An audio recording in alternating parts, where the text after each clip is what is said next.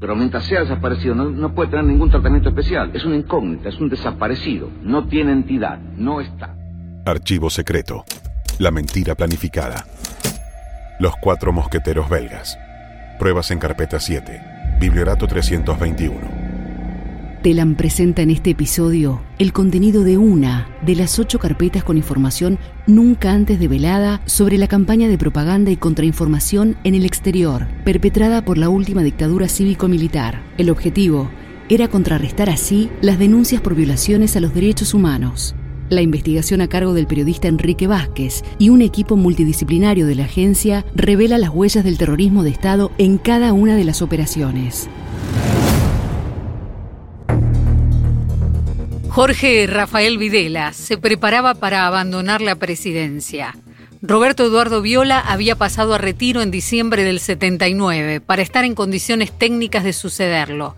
Y el diplomático de carrera, José María Álvarez de Toledo, ocupaba la embajada argentina en Bruselas en reemplazo del general Delía Larroca.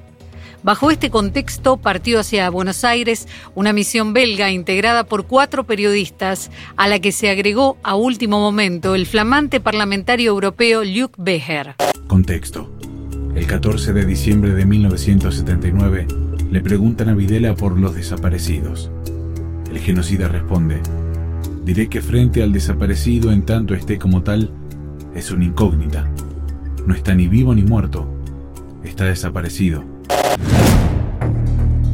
Los periodistas invitados por el diplomático argentino en Bélgica fueron Maurice Schmeider, Jacques Offergeld, Bernard Mercier y War Hulselmans. Ninguno gozaba de relieve profesional ni representaba medios de importancia. Lo relevante para el Ministerio de Relaciones Exteriores era la identificación de los cuatro con el gobierno de facto. Nota 325 de la Dirección de Prensa de la Cancillería. Los nombrados han tenido un activo desempeño en los resultados exitosos de la acción periodística de la Embajada.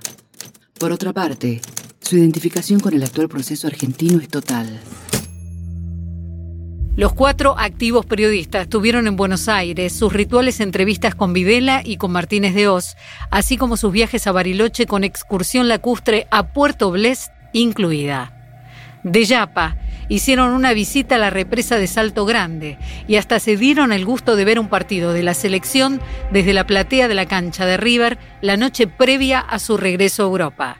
Pero otro partido se jugaba al interior de la Junta Militar. Enrique Vázquez, periodista. Videla y Viola ya habían dejado sucesivamente la comandancia en jefe del ejército, Emilio Eduardo Macera se había despedido de su cargo al frente de la Armada, y la Marina había cedido en favor de la Fuerza Aérea uno de sus espacios clave en el gabinete dictatorial, la Cancillería, a cuyo frente quedó el brigadier Carlos Washington Pastor hasta marzo de 1981. Más allá de los cambios de cúpula, las detenidas desaparecidas en la ESMA continuaron prestando el mismo trabajo esclavo, ahora en un sector del Ministerio de Relaciones Exteriores reservado desde siempre para los marinos, el Departamento Antártida.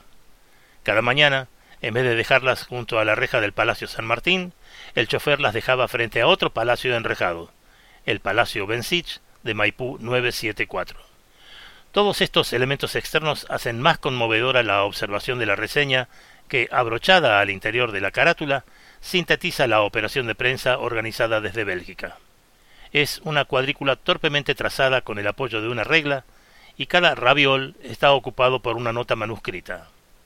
La persona que escribió esa reseña dormía a la noche sobre el suelo de la capucha con los tobillos engrillados.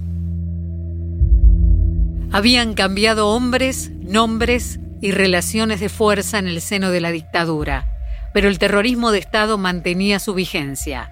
Durante el día, en el palacio, las detenidas desaparecidas permanecían obligadas a clipear cuando no también traducir notas de periodistas venales, que a cambio de un viaje en primera, alojamiento en hoteles cinco estrellas y excursiones a Bariloche o a las cataratas, sostenían que aquí no pasaba nada, que eso de los desaparecidos era un cuento, un producto de la campaña anti-argentina montada en el exterior.